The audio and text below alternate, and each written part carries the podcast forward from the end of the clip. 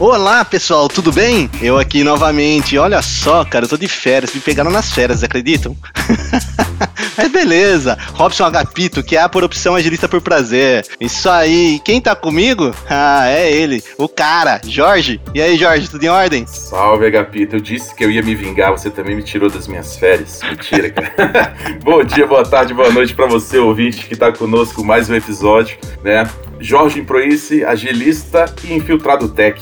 Pessoal, temos o podcast Tech, mas também temos o podcast Living GFT, né? Com a apresentação do nosso amigo Ribeirinho e a Lari. É, não deixem de ouvir, hein? Tá muito legal. Todo mês eles também estão aqui com a gente, né? A cada 15 dias é um, hein? Ó, muito bom. E queria convidar vocês para serem um profissional da GFT. Aqui embaixo, ou aqui ao lado, no Spotify no momento embaixo, tem as informações de como se tornar um profissional da GFT. Como se tornar, não, né? Tem o link com as vagas e venha, se candidate. É muito legal. GFT é demais, aí falo a real. Nós somos uma família aqui na GFT. Muito bom se trabalhar aqui, né? Bem, hoje sobre o assunto, né? O assunto hoje o bicho vai pegar. Vamos entrar no ringue. Vamos brincar aqui com duas linguagens e a gente já vai falar disso, mas linkando com o assunto nerd, como a gente sempre faz, o que, vocês acham de uma luta entre Thanos e Darkseid? Imagine é, esses dois personagens da DC e da Marvel tentando brigar pelo universo, conquistar o universo, ou destruir o universo, ou fazer as pessoas sumirem. É, então, o que a gente tem aqui hoje vai ser mais ou menos assim. É, no mundo da tecnologia tem muita rincha. Uma rincha legal, né? Uma rincha decente, uma briga leal. briga? Acho que não é uma briga, né? É falar de tecnologia. A tecnologia é muito bom. E a gente vai brincar muito com isso, falando dessas duas linguagens. Vamos falar de Java e de C Sharp. E trouxemos dois especialistas aqui. Apresenta aí, Jorge, quem são eles? Pessoal, temos aqui conosco o Henrique Araújo, é, representando o Thanos, quer dizer, representando o C Sharp, e o Dailton de Almeida, representando o Java. Ah, e o Dark Side então, né? Só Dark pode. Side, é isso aí. Pô, eu fiquei do lado, eu fiquei do lado escuro da força, então. É por isso, Léo. Você não compilou direito para subir aí Por favor, vai. Henrique, se apresente aí pra gente. Ah, tá certo. Pessoal, olá, eu sou o Henrique, sou arquiteto de software aqui na GFT, especializado em C Sharp, programa em Java também. E Dailton, você não vem me cumprimentar com essa mão que você programou em Java, hein? É com você, Dailton, manda ver. Tudo bom, gente? Bom, eu sou o Dailton, também sou arquiteto de soluções de cloud aqui na GFT. Também trabalho com Java há bastante tempo. Eu sou um cara, já, meus cabelos brancos aqui já me denunciam. Eu mexi com Java 1.1, teria noção. As pessoas que se apresentam geralmente falam do Java 1.4, né? Mas eu ainda venho de mais idade do que isso. E vamos brincar um pouquinho, vamos falar um pouquinho aí das duas tecnologias. Meu, você começou a programar quando era um bebê, hein, mano? Cara, eu, eu comecei a trabalhar com isso em 96 e o Java nasceu em 95. Aqui só tem dinossauro, eu comecei em 94. É isso aí. Bem, vamos começar então, né? Vamos começar aí com o Dailton falando um pouquinho de Java. Quais são os pontos fortes do Java, Dailton? E por que deveria escolher Java como linguagem de programação? Manda ver. Boa, boa, boas perguntas. Bom, acho que pontos fortes, a primeira coisa é o Java ele tem conseguido entregar uma coisa que ele prometeu desde a primeira versão, que é essa coisa de você escrever o programa numa linguagem e com o compilado você poder rodar em todas as plataformas operacionais. Então isso é, foi uma grande premissa, né? Então foi uma coisa que eu não vou dizer revolucionou, porque talvez seja um exagero, mas eu acho que ela é uma coisa que sempre fez o Java ganhar uma popularidade e permitir que essa coisa de você pegar o sistema no, no Windows, jogar no Linux ou vice-versa se tornasse uma coisa normal. É, a outra coisa é a comunidade e a quantidade de bibliotecas e frameworks que se difundiu com o Java né, nesses últimos mais de 20 anos, né? Tô falando de 95, né? Que eu falei agora. Então, o Java é um, é um. Mais do que uma linguagem de programação, ele é um ecossistema de programação, como o JavaScript também é, como o .NET também é, onde a quantidade de bibliotecas que servem para fazer as coisas se proliferou muito e se consolidou muito. Acho que um terceiro ponto forte é muito software já é feito em Java. Então o software nasce em Java e, portanto, as bibliotecas de acesso nascem nativas. Isso está começando, talvez, a saturar um pouco, né? Então é muito comum a gente ficar sabendo de que uma ferramenta foi escrita em Go hoje. Então outras, outras linguagens estão começando a ter essa característica de o software de referência que a gente usa foi feito naquela linguagem, mas o Java tem muito disso, né? Muita coisa feita em Java. E acho que uma, um quarto ponto forte aqui seriam as o fato da JVM não ser encarada como só para fazer Java, né? E aí derivaram outras linguagens filhas aí como o Clojure, como o Kotlin, como o Groovy. Então a JVM ganhou força mais do que o Java, quase como se tornasse uma uma coisa independente agora e, e, com outras ramificações. Por que a pessoa devia, devia aprender Java? Eu acho que o Java é uma linguagem muito completa, então eu acho que você não vai sentir falta de nada né, ao, programar em Java, talvez seja uma grande característica. Então, tudo que a gente aprende na faculdade, orientação a objeto, todos os conceitos derivados disso, comunicação remota, threading, eu acho que tudo isso o Java traz. Então esse é um grande mérito tudo de como é, esse ecossistema foi se formando aí ao longo dos últimos anos. Henrique, vamos tacar fogo na discussão aqui que o pessoal tá bem amistoso aí, né? Você viu ali que teve uma Rapaz, provocação aí do Daí. Tava, ele tava falando assim, Java começou com multiplataforma, assim, já começou errado. Ele não conseguiu funcionar nem nenhuma, já foi para todas. Ó, o Henrique, Henrique veio com, com sangue no olho. Então, Henrique, quais são os pontos fortes do C Sharp, né? E por que eu deveria escolher o C Sharp como uma linguagem de programação? Eu trago um ponto sempre que eu vou falar de C Sharp como linguagem de programação que é muito importante para quem está começando. O C Sharp é uma linguagem muito acessível para quem está começando na carreira de desenvolvimento de software. E por que, que eu trago isso como uma característica principal. Porque quando a gente tem uma boa ideia de desenvolvimento e a Visual Studio ou Visual Studio Code é uma boa ideia de desenvolvimento, é, o Dailton vai concordar comigo que as ideias do Java vêm evoluindo, estão bem melhores. Hoje o JUnity é fantástico para se desenvolver. Mas ah, quando a gente começou lá atrás, né, Dailton? Quando tudo era mato, as ideias eram sofridas. Era uma coisa assim. Ah, eu vou falar disso já já. Certeza que vão perguntar os pontos fracos, eu já tinha deixado minha cola aqui. Mas endosso o que você tá falando, exatamente isso. Nossa, porque vou falar para você uma coisa. E a curva de aprendizagem do C Sharp, como a gente vê linguagens na, faculdade, no curso técnico, até mesmo na internet que a gente vai procurar, a gente começa ali com Del Delphi, com C++, é, alguma coisa de Pascal que é um derivado, que derivou-se pro, pro Delphi, evoluiu para o Delphi. O C Sharp ele traz uma curva de aprendizagem muito mais simples, ela tem muito mais termologias dentro do inglês que ficam bem acessíveis para quem está começando. É uma linguagem também multiplataforma, aí vem a, a piada que eu fiz no início, ela, ela cai agora, porque o C Sharp se estruturou como linguagem de programação, como solucionador de problemas e migrou para multiplataforma quando ela tinha certeza de que ela funcionava bem. Isso uma vantagem muito grande hoje. Também tem um mercado ativo muito grande. É algo que a gente vê pessoas que estão chegando agora na para desenvolver software, falam assim: "Ah, não, eu quero programar com Go". Foi o exemplo aí que o que o Tailton trouxe, quero programar com Flutter, mas esquece que existe muita coisa de legado ainda acontecendo e muita coisa que está evoluindo do legado nas mesmas linguagens. Então, é, aí eu trago o Java também para esse cara aqui, que essas duas linguagens que a gente está falando agora tem mercado ativo. São linguagens que ainda estão no mercado e vão permanecer por muito tempo, que tem muita coisa boa acontecendo dentro dessas duas linguagens e fazem com que o mercado dela esteja sempre evoluindo. É, é uma linguagem também que tem um suporte muito forte da Microsoft desde o início. Isso traz atualizações muito boas para a linguagem. A gente está tá vendo o Java começar a evoluir como linguagem de programação é, depois que a a Oracle começou a investir um pouco mais pesado nele, a Microsoft vem com isso há mais tempo. Então, assim, a gente vê evoluções de forma de se desenvolver, chegando primeiro no C Sharp, é, aí a comunidade faz alguma coisa parecida com aquilo para Java e chega no final a gente consegue executar coisas similares, mas a gente vê o C Sharp tendo mais essa evolução como linguagem de programação do que o Java, por exemplo. É, um grande exemplo disso são as Lambdas Expressions, que a gente já tem em C Sharp há bastante tempo e foi chegar recentemente no Java através da comunidade. A comunidade de C Sharp também é uma comunidade muito ativa, onde a gente consegue solucionar muitos problemas baseados no conteúdo que a comunidade mesmo posta, que a comunidade mesmo mantém e que a gente traz isso. Esses pontos, pessoal, que a gente está falando aqui de comunidade, são bem comuns entre eles. E eu diria que escolher C Sharp hoje vai ser o seguinte: eu quero começar com uma linguagem de programação em que eu vou produzir rápido. C Sharp. Olha só, hein? Aí eu vou agora, vou jogar fogo no parquinho de vez, hein? Vou perguntar pro Henrique quais são os pontos fracos do Java. e vai ter direito de resposta do, do Dailton, hein? Manda aí, Henrique. Não, mas, eu, mas, eu, posso contribuir com um ponto fraco também, tá? Até porque eu acho que eu não vou conseguir contribuir com os do C Sharp. Eu tenho muito ponto fraco anotado.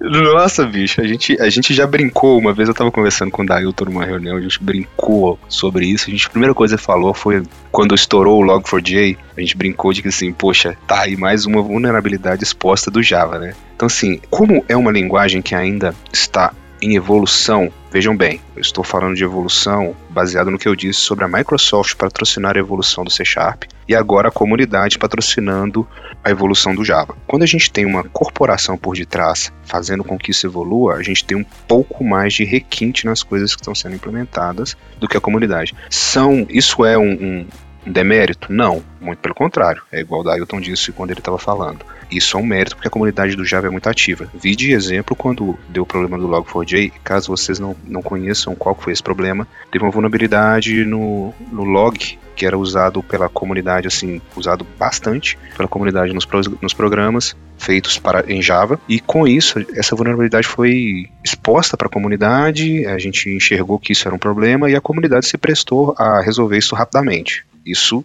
traz uma vantagem, mas traz a desvantagem de que essas vulnerabilidades continuam acontecendo. Aconteceu uma outra recentemente. É uma linguagem já madura, com alguns pontos que aparecem aqui e acolá de vulnerabilidade. Isso é um ponto que, que me incomoda. A IDE é um ponto que me incomoda bastante. Tem evoluído, igual eu disse quando eu estava comparando as IDEs. É algo que o tempo fez melhorar as IDEs que a gente tem para Java. IDE, para quem está tá escutando aí não é da área de programação, é um ambiente que a gente usa para desenvolver o software.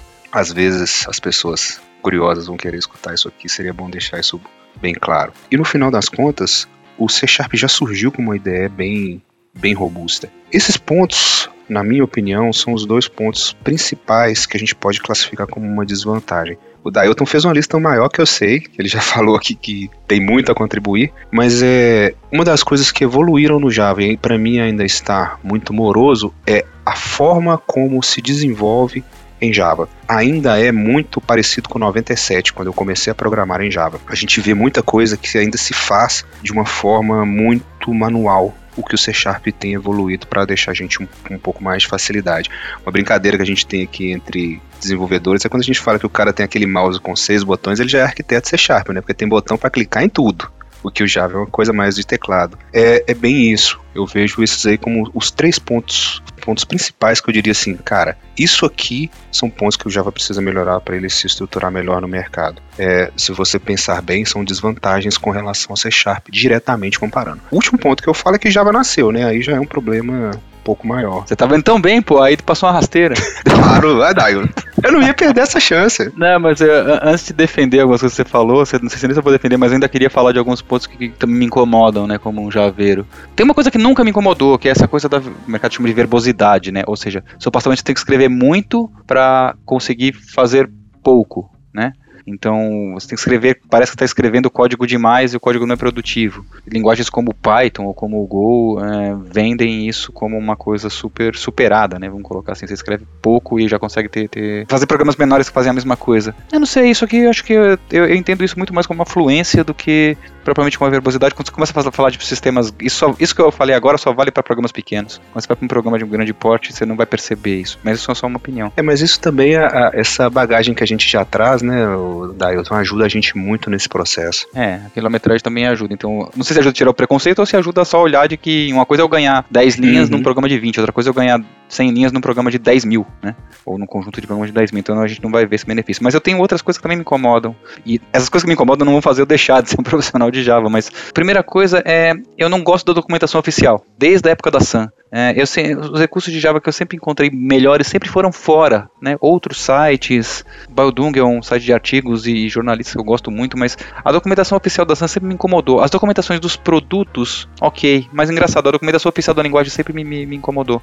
É, outra coisa é a transição da Sun para Oracle, ela foi doída. Eu achei que a Sun cuidava melhor do Java do que quando a Oracle comprou a Sun e, portanto, comprou tudo, né? E assumiu e ficou essa coisa toda do a JVM da Oracle, a JVM aberta. Eu acho que isso não se resolveu direito. Eu acho, então assim, eu acho que a Oracle não faz pelo Java o que a Microsoft faz pelo C Sharp. Eu vejo uma correria muito grande desse da Oracle em cima do, de tentar atualizar o Java e ela meio que trocou os pés pelas mãos. Você percebe isso também, Dailton? É, eu, eu não sei, eu acho que a Oracle quis transformar o Java num produto, que ela uhum vende, como outra coisa qualquer. Sim. E diferente do que a Microsoft fez com o C Sharp ou com o .NET como um todo, que é, eu quero que isso aqui seja linguagem de programação para as pessoas fazerem produtos. né? Então eu acho que é, o Java já estava consolidado com a Oracle como uma linguagem que porte forte, né, de uma coisa que era uma, uma linguagem potente, uma linguagem capaz de fazer sistemas grandes. Ainda é, né, claro, não perdeu isso, mas o que eu quero dizer é que ela, que eu acho que a Oracle contribuiu para que o Java tivesse uma fama de uma linguagem difícil.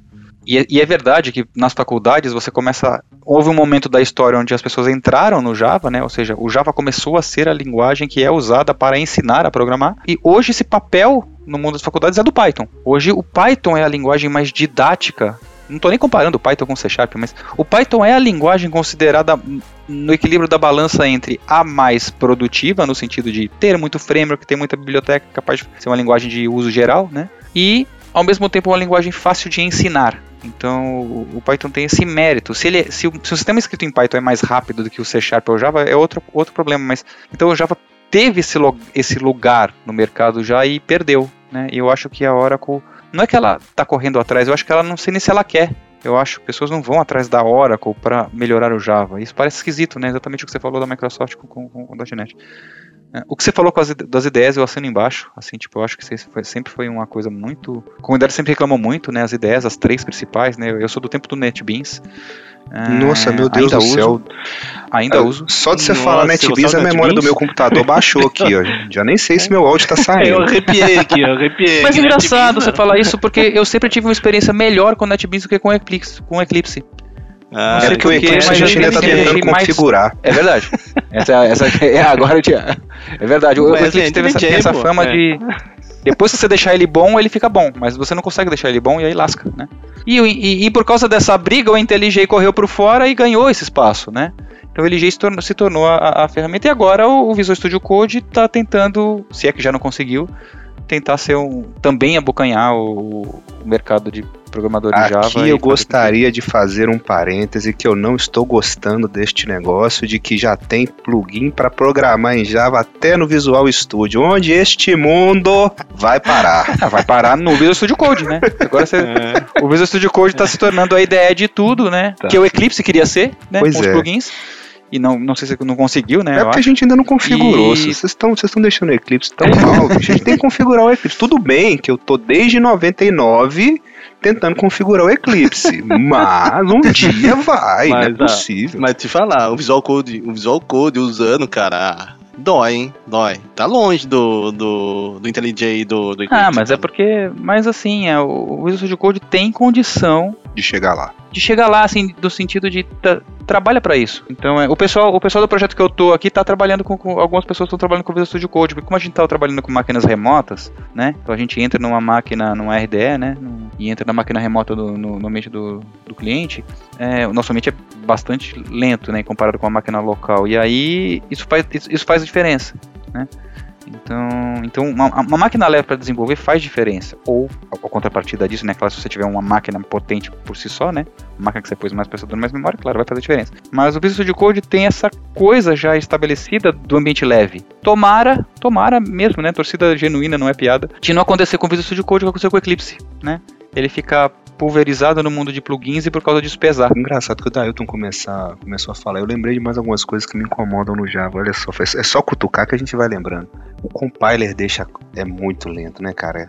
Comparar, comparar o compiler de, do Java com qualquer outro deixa muito, muito, muito lento. Principalmente se a gente estiver tentando configurar o Eclipse e programando nele. É, o uso de memória também é, é algo que, que sempre me incomodou. E assim, um, ele não ter o garbage automático. Garbage, para quem não conhece, gente, é um softwarezinho que tem dentro do, do ambiente .NET que passa limpando o que a gente não está usando ali no momento e deixa tudo mais leve, porque eles que ele vai pegar tudo que está na memória e não está sendo usado e vai descartar. Isso tem desde, desde 1900 bolinha dentro do C Sharp e Java. Vai chegar lá um dia. Ué, mas o Garbage Collector do Java também existe desde 1900 e bolinha. É, só que tem que implementar, né?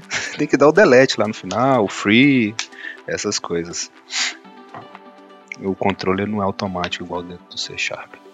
Mas é uma pergunta sobre IDEs para vocês aqui. Vocês já programaram no Visual Studio com essas bibliotecas que eles customizam para usar o, o CLR em Java?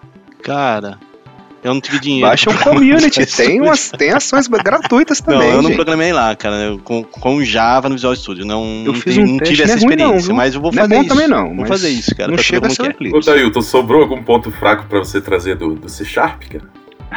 Não, não, a gente passou por todos. Bom, eu vou trazer um aqui que morreu já, tá? É um antigo.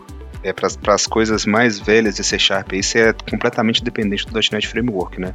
Isso morreu.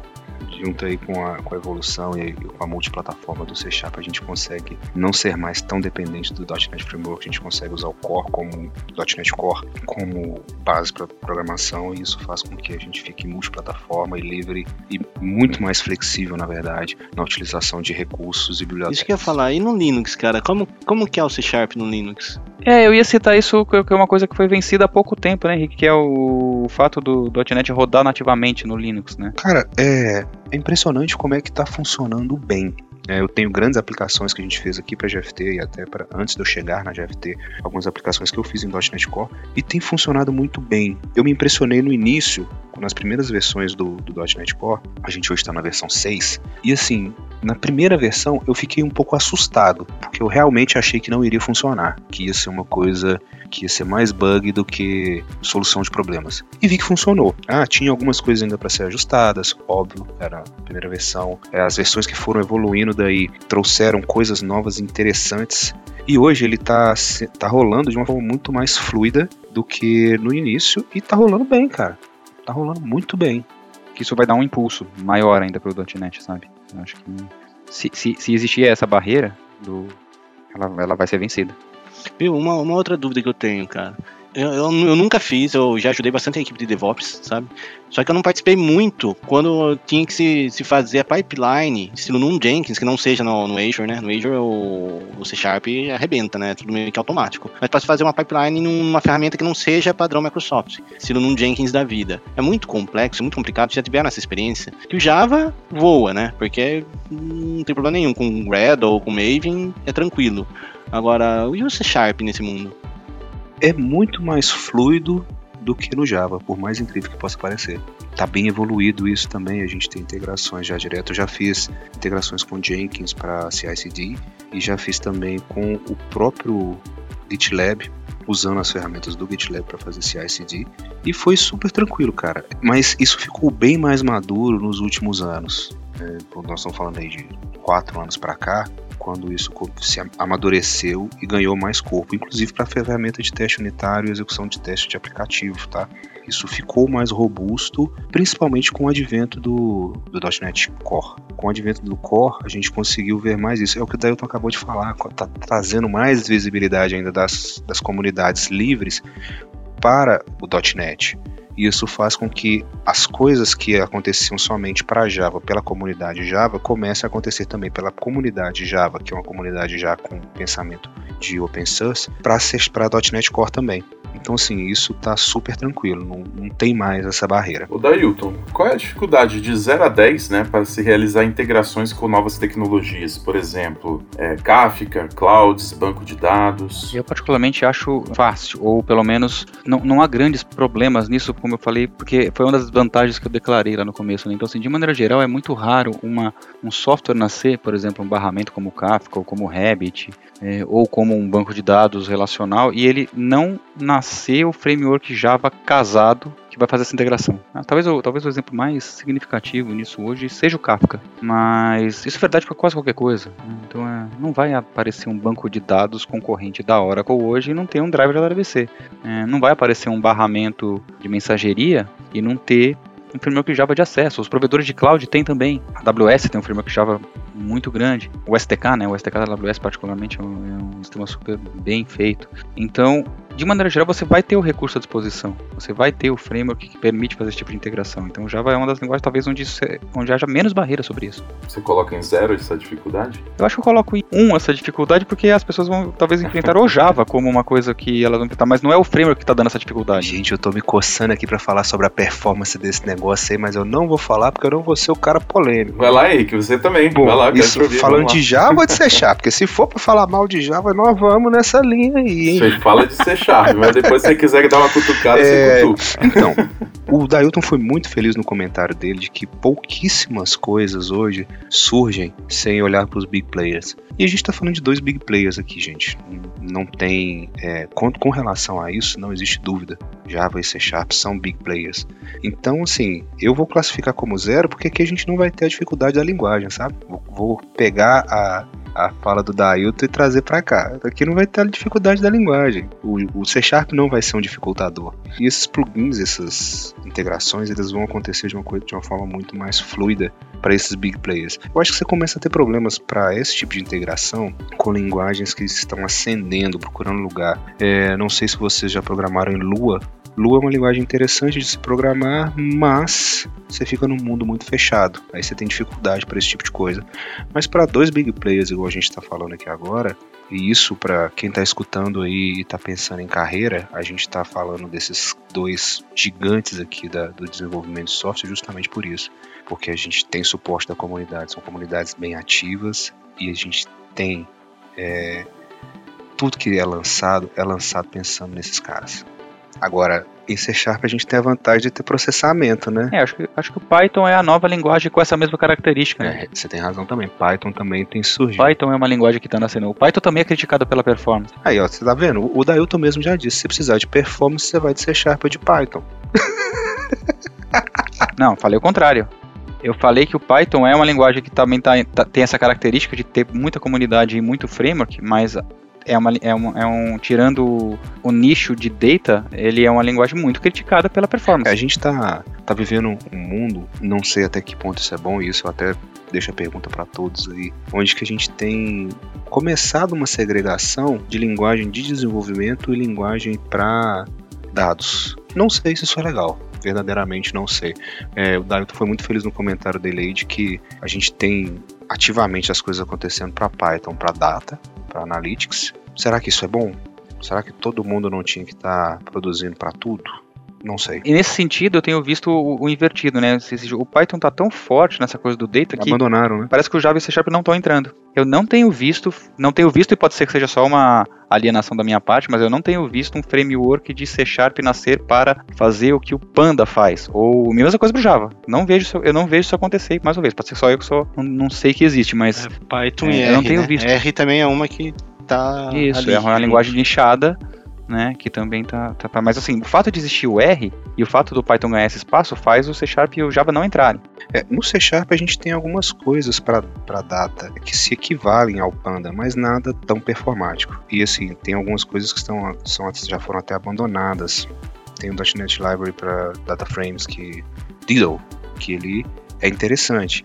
Tem uns caras mais novos aí que são também da Microsoft para DataFrame, que estão acontecendo, mas não com a força do Panda, porque igual o, o Dailton mesmo disse agora há pouco, a comunidade tem focado, a comunidade de Data Analytics tem focado em aprimorar as coisas que vão para Python. E assim, não sei se essas coisas vão chegar com essa mesma qualidade para .NET e Java. Podemos estar falando uma grande besteira aqui agora? Claro, você do futuro que está escutando esse podcast está falando assim, nossa Deus do céu, olha esses dois idiotas falando merda. Pode acontecer de, de, de ter mudado isso aí para frente, mas por enquanto eu tô com o Dailton nessa aí. Eu acho que rolou meio assim, eu não nem te quero mesmo, do Java, mas do C Sharp para Data, apesar de ver algumas estratégias ainda acontecendo. Vamos lá, quero uma nota sua também. Ó. Qual é a dificuldade de 0 a 10 para realizar integrações novas em tecnologias? Né? Zero, a dificuldade é zero. Zero? Oh. Não, eu, eu, eu, falei lá, eu vou aproveitar e falo da Ailton. O Ailton falou assim: para mim eu vou colocar um porque tem a dificuldade de ser Java. Eu vou falar que é zero porque eu não tenho dificuldade de ser C Sharp. Olha aí que beleza. Aqui tudo que você disser será usado contra você. O Henrique defende melhor que eu, viu? Tome, Dailton também vendo? Pessoal, dizem que o C Sharp é muito voltado para web e jogos e o Java para web e mobile. Isso é real ou é só um fake news? Acho que eu posso começar a responder assim. Acho que o Java tem, tem essa popularidade com o mobile por causa do nascimento do Android. Engraçado que o Android nasceu e, portanto, e por consequência, os SDKs para Java. Ali acho que foi talvez a, Sabe quando nasce o filho e o filho depois mata o pai, né? Então, assim, por causa dessa comunidade mobile, nasce. O, o é, é, a comunidade mobile é a comunidade de Java que mais reclama do próprio Java. Você sabe por quê, E isso né? fez nascer em linguagens como Kotlin, né? Você sabe por Porque quê, é uma né, linguagem Dario? que você possa escrever mais rápido, né? Porque precisa de performance, o Java não entrega, e tá vendo?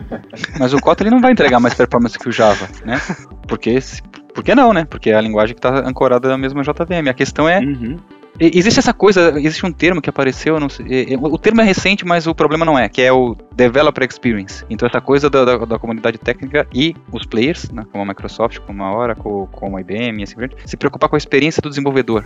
E aí derivam melhorias em IDEs, melhoria na linguagem, melhoria no sintaxe sugar e tudo mais. E uma comunidade que devia ser muito forte do ponto de vista da defesa, ela se tornou uma comunidade crítica, né? A comunidade de desenvolvedores de Android. Eu não consigo falar do, do, do pessoal que desenvolve para iOS, mas a comunidade de desenvolvedores do Android queria uma coisa mais fluida e tentou com o Groove, isso não, não sei porque, eu não sei porque o Groove não, não, não alastrou mais. O Kotlin veio para mim para matar o Groove de vez e se, colocou no lugar dele, né? E, e se tornou essa linguagem de a nova linguagem de referência para o desenvolvimento Android.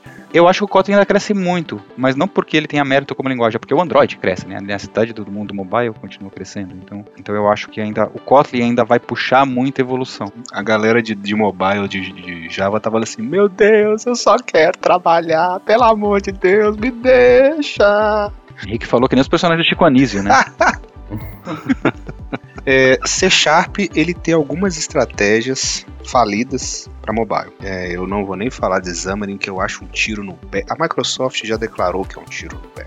Ela já está assumindo React Native com estratégia dela para mobile. Mas eu acho que ela continua deixando o Xamarin ali, falando assim: tá vendo? A gente sabe fazer merda. Olha aqui o que que é esse negócio aqui. Deixa ele quieto aí no canto que não incomoda ninguém.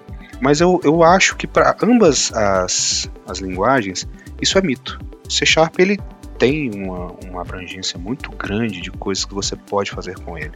A gente te- fala muito nas, nas reuniões do TechOffice aqui na GFT sobre como a gente quer solucionar problemas. Essas linguagens solucionam problemas. É, Java nem tanto traz um pouquinho mais, mas enfim. E esses caras, eles solucionam qualquer problema. É, no C Sharp eu vou falar para vocês, não usem mobile C Sharp. Minha experiência é de que dá mais trabalho do que você partir para uma solução híbrida em Kone, em React Native, é, ou até mesmo partir para um Kotlin ou Java direto para desenvolvimento mobile. Eu não vejo como algo tão performático, tão bom quanto nas outras partes. Mas ambas trazem soluções para qualquer tipo de problema. Você tem que endereçar como você vai fazer isso, tanto para web quanto para jogos, quanto para qualquer outra coisa. Hoje a gente tem uma exploração de microservices tanto em C Sharp quanto Java, que a gente vê o cara subir muita coisa que vai dar suporte a coisa extremamente robusta e tudo lá funcionando. Então, para mim é mais é, pegando aí o, a liberdade do Dailton para falar de Java, para mim é mais fake news. Os caras conseguem jogar em todas as posições. Bem, pessoal, vamos agora. É um momento mais esperado do programa, será? É a voz do povo. Falam que a voz do povo é a voz de Deus, né?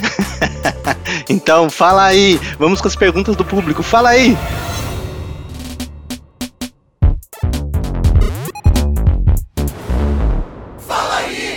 Olá, meu nome é Fábio Santos, eu sou analista de sistemas L4 aqui da GFT, né? E tenho uma pergunta para vocês. Java e C Sharp são linguagens muito utilizadas para back-end, como elas funcionam no front-end? Olá, meu nome é Douglas Souza, sou analista de teste QA aqui na GFT e tenho uma pergunta para vocês. Java e C Sharp são linguagens muito utilizadas para back-end. Como elas funcionam em front-end? Eu acho que a gente, aqui na, na quando a gente tá chamando de front-end, realmente a gente tem que separar essa coisa do mundo web front-end e do mundo mobile front-end. Então, o mundo mobile o Java está consolidado, porque, porque o Android gera essa consolidação. Né? Então, é claro que é possível fazer um front-end em Java, porque, esse, porque o Java é a principal linguagem que motivou uh, esse front-end. Do ponto de vista das da, da, do front-end web típico das aplicações, o Java nasceu com isso, né? ou pelo menos uma coisa importante do mundo JTE nasceu com isso, que é a, a especificação de Service JCP, que já está completamente aposentada. A tecnologia não está aposentada, ela ainda existe, mas o fato de novas coisas nascerem com isso é, é uma coisa meio aposentada, essa coisa de separar o front-end do back se, se consolidou. Mas as linguagens de front-end realmente se consolidaram no mundo do JavaScript. Né? Então, é, esse mundo de HTML, CSS e JavaScript, não o JavaScript puro, mas os frameworks que vieram em cima. Então, acho que vou citar três aqui, dois acho que todo mundo conhece. Então, o Angular, o React e o Vue são frameworks muito bons, muito bons, sem entrar no mérito de qual que é melhor que o outro. Eu já tive experiência de usar o Vue.js, tive uma experiência muito feliz, assim, tipo, um framework bonito de usar e tudo mais. O React é um framework muito popular hoje por causa da componentização e por causa do suporte do Facebook. Então, o, e o Angular com o Google, você vê que a maioria dos frameworks que a gente tem falado tem uma grande âncora de um grande player.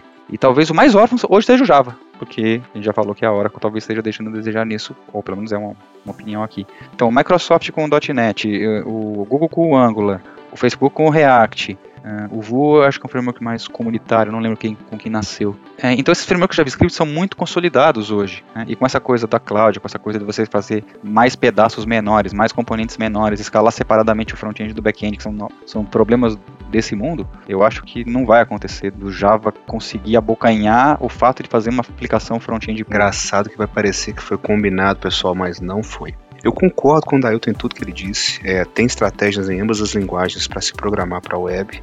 Eu só não consigo gostar do Vue. Eu acho que o Vue ele é o Angular mais o React em duas versões anteriores. É outra coisa que me incomoda nele é a atualização. Mas é uma linguagem que está em ganhar espaço também. É, ele pega o que a evolução do, do que o Angular fez de legal, a evolução do que o React fez de legal e lança para ele eu, o Tailton foi muito feliz. Eu tô, eu tô, usando isso muito, né? A gente tá falando aqui só de. O que eu, o que eu gosto do Vue é a separação. Eu acho que a separação dele é limpa, sabe?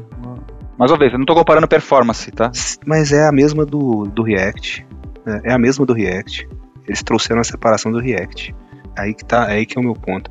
É, mas o, quando se fala que essas, esses linguagens que a gente está falando aqui, Java e C Sharp, eles realmente focam no, no back-end porque eles fazem isso bem, é porque a parte de front deles deixa a desejar. Desenvolver para front-end em C Sharp não é tão bom, tem seus problemas. A Microsoft, no, no passar dos anos, vem tentando corrigir isso não tanto sucesso assim, algumas decisões erradas, algumas decisões legais, mas é, é melhor partir para uma linguagem de programação baseada em JavaScript, para que a gente tenha um front-end mais fluido, mais é, menos verboso e que as coisas aconteçam de uma forma mais bacana para esses caras, porque é, a gente via no ASP.NET clássico as páginas extremamente pesadas.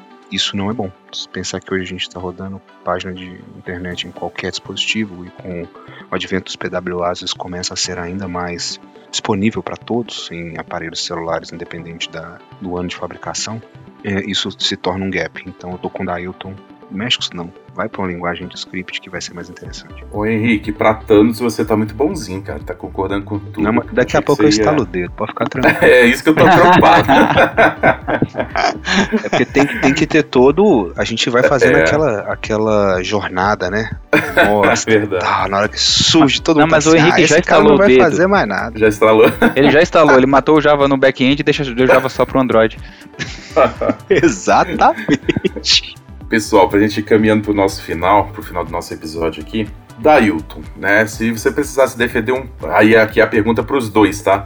É... Mas eu começo com o Dailton. Se fosse para você defender é, um ponto do C Sharp, qual seria ele? E a mesma coisa para você, tá, Henrique? Deixa o Dailton Nossa, começar. Aí você me colocou numa parede, hein? é, porque foi... bateu muito agora, agora vai vir com metiolate, né? é, eu não programo em C Sharp, então é até difícil falar um pouco das vantagens por alienação, né? Então, é, eu acho que o Henrique passou pelas vantagens, né? Então, eu acho que essa coisa da linguagem de amplo espectro, né? Ou da linguagem que resolve qualquer problema, eu acho que junto, quando você alia isso com a facilidade de, de sintaxe, isso é um ponto super forte. Né?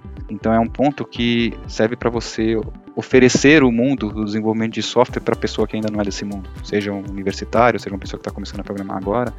Então a gente tem uma carência incrível de profissionais. Então é muito louco a gente de vez em quando ouvir que uma certa empresa que vende curso, por exemplo, fala, puta, a gente é, fez curso para 50 mil profissionais, 100 mil, e depois começa a ouvir notícias de que os profissionais ainda estão escassos. Então conseguir disseminar programação, independente da linguagem de programação, é quase um problema social, né? É quase uma coisa para ser discutida para falar assim, escuta, isso aqui devia ser ensinado na escola e não no curso superior. Será que um aluno no segundo ano do ensino médio devia estar tá tendo uma aula de programação ao invés de ter uma aula de alguma outra matéria? E nesse sentido, o C Sharp tem, um, tem uma força, como o Python também tem e como o Java perdeu, né?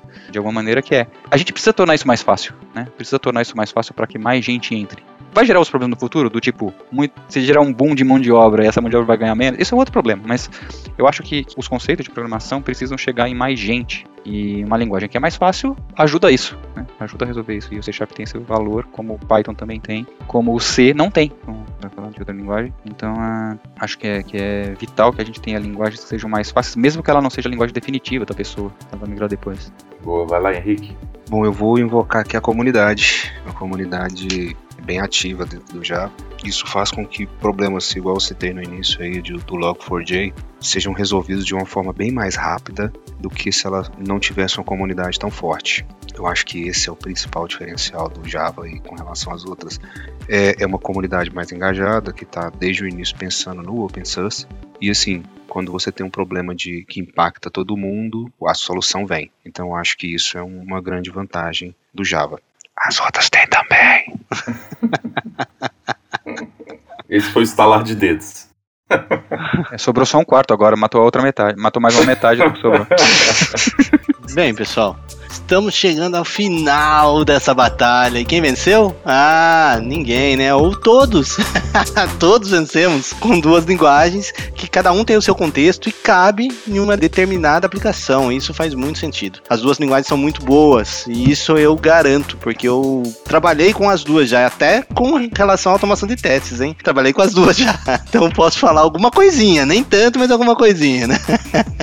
Elas são muito boas. Bem, muito obrigado. Eu agradeço muito a participação de vocês. Henrique Dailton. Sensacional, a gente poderia ficar aqui conversando aqui uma tarde inteira, mas ó, a gente vai conversar sobre isso naquela mesinha de bar, isso sim, tomando uma cervejinha, hein? que agora praticamente acabou a pandemia, e tomara que não volte mais, né, Jorge? Não é, cara, é pior que minha esposa positivou ontem, cara. É, mas enfim, Henrique, Dailton, muito obrigado aí pela aula, cara, a brincadeira foi legal, e assim, como disse o, o Agapito, né, todos saíram ganhando com tanto conhecimento aqui nesse episódio. Vai lá, Dailton, manda uma mensagem aí para os nossos ouvintes. Ah, legal. Bom, primeiro eu queria agradecer a oportunidade de, de, participar do podcast. É outra coisa que é, tomara que esse formato volte mais vezes, essa coisa do, do confronto entre duas linguagens, ou duas tecnologias, ou dois jeitos de resolver um problema. Esse é um formato super convidativo, motiva muita discussão, motiva muita discussão leve. Então, que venham mais temas para a gente conversar. Show, vai lá, Henrique. Pessoal, obrigado por, pelo convite, foi divertido bem legal falar bem de C Sharp e mal de Java, é algo que eu gosto bastante. E eu, vamos fazer mais. Se a gente está aí disponível para mais conversas, mais bate-papos, eu quero esse boteco aí, viu, Agapito? Já, já tô me convidando. Um grande abraço, aí pessoal. Sim, mas eu vou falar, a gente só vai falar de Python e JavaScript lá. Hein? Opa, isso aí é bom também. Programa as duas. É, a gente escolhe um lado e material o outro, não tem problema. Olha, sabe que teve gente, amigos, que confundiu Java com JavaScript. Ah, isso é uma história pro nosso boteco, hein? Vai ter que fazer um, um, um podcast Boteco da GFD. Exatamente. é.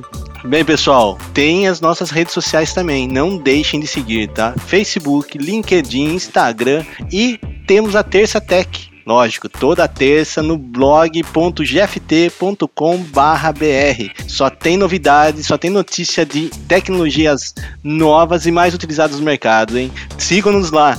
E olha, sem Thanos e sem Darkseid, que a gente quer é, os Vingadores e oh, a Liga da Justiça, hein? sem estralar de dedos, galera. Não é, Jorge? Valeu, rapaziada. É isso aí, Agapito. Grande abraço. Curta suas férias aí, Agapito. A gente volta mês que vem. Grande abraço, pessoal. Aí sim, férias. Falou, pessoal.